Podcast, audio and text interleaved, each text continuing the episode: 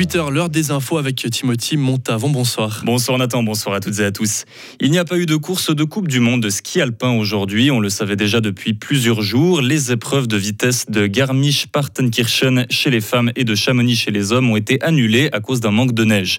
Mais un slalom aura quand même lieu demain dans la station française. Dans cette discipline, pas facile de dégager un favori, même si le valaisan Daniel Youl estime que le français Clément Noël aura les faveurs de la côte devant son public. Daniel Youl. Oui, on sait que Clément, c'est vraiment peut-être le plus rapide du, circuit. Ce qui lui manque euh, parfois, c'est la constance où il, fait des erreurs. Mais je pense que c'est lui qui a peut-être le virage le, plus rapide. Euh, mais après, euh, la Ramon, je pense sur, cette piste aussi, c'est quand même un, sacré client, surtout que ça risque d'être des, conditions qui, qui lui plaisent. Donc je pense que lui, c'est aussi un tout grand favori. et puis en tout cas, ben, à l'entraînement cette semaine, Loïc, comme d'habitude, il était très très vite. Donc ouais, c'est difficile de, sortir un ou deux favoris parce que je crois que là, le, cercle, il est, assez large. Mais, euh, mais voilà, il y a, peut-être quelques noms qui sortent un petit peu plus du loco d'autres, oui. Et l'an dernier à Chamonix, c'est le Valaisan Ramon Zenhäusern qui avait triomphé. Dans le camp suisse, on a également su Marc Rochat qui s'approche de plus en plus de son premier podium en carrière. Le Vaudois de 31 ans a récemment terminé quatrième à Schladming. Cette saison, Marc Rochat reste régulier dans ses performances, une constance qui le rend fier. Absolument, la constance, je crois que c'était l'objectif principal cette saison.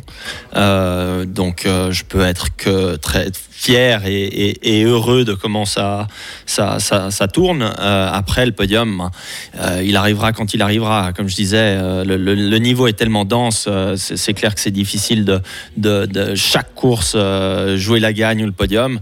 moi, je suis sur le bon chemin et puis au-delà de ça, je veux dire, j'ai attendu jusqu'à maintenant. Je, je, garde ma patience. c'est certain, je suis pas euh, euh, amer par rapport aux dernières courses qui se sont jouées à quelques centièmes. Et puis, euh, je suis certain que moi, ça viendra au moment venu. Et le départ de la première manche sera donné demain à 9h30 à Chamonix. Et pendant ce temps, à Villars-sur-Olon, Marianne Faton, la charmezane, a fini à la deuxième place du classement et Thomas Bussard à la quatrième au ski alpinisme.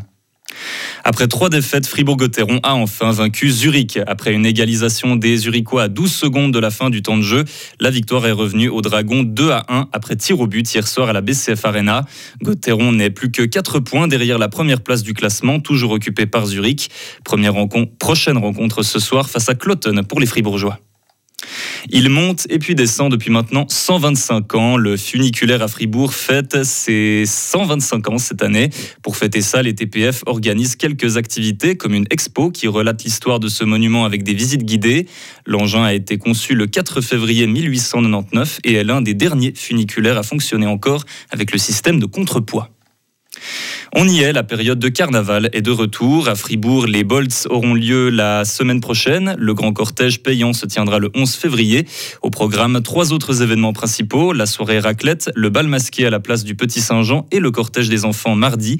Plus de 9000 visiteurs étaient présents au grand cortège l'année dernière. Un cortège de paysans a pris les rues de Genève aujourd'hui. Il avait pour but de présenter au gouvernement les revendications des agriculteurs.